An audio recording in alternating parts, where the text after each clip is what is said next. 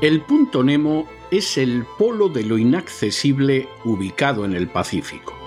Es el lugar del océano más alejado de tierra firme. Situado en el sur del Océano Pacífico, a 2.688 kilómetros de la Antártida, el punto Nemo es cementerio de naves espaciales. De hecho, el fondo del océano situado en dicho punto Nemo se encuentra a unos 3.700 metros de profundidad.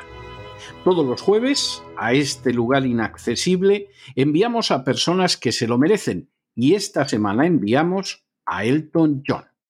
Que quede claro que no enviamos a Elton John al punto Nemo porque durante décadas sufriera una adicción insalvable al alcohol y a las drogas.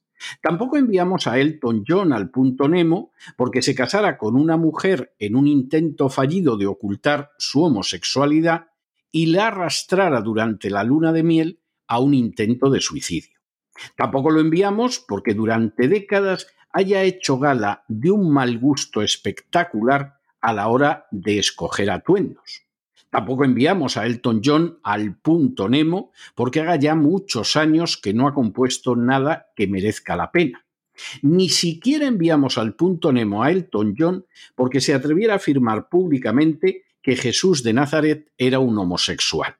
Tampoco lo enviamos porque apareciera en los Panama Papers como persona que escondía su dinero en paraísos fiscales. Ni siquiera enviamos a Elton John al punto Nemo porque sufra desórdenes relacionados con el gasto hasta el punto de que necesita derrochar en nimiedades cantidades fabulosas de dinero que servirían para alimentar a poblaciones enteras. Lo enviamos al punto Nemo porque ha afirmado que no va a visitar en el futuro aquellos estados de Estados Unidos donde se prohíba a los niños cambiar de sexo.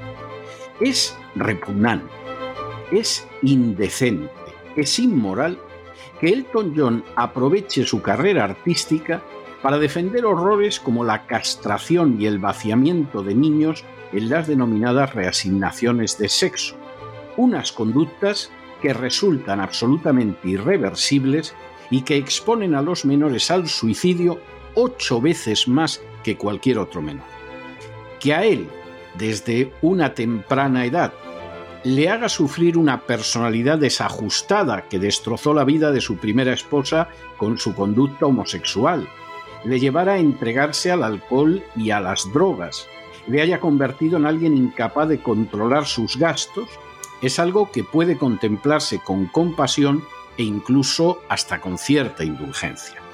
Pero que aproveche su influencia social para que el número de desajustados psicológica y moralmente se multiplique, resulta absolutamente perverso, inicuo e inmoral.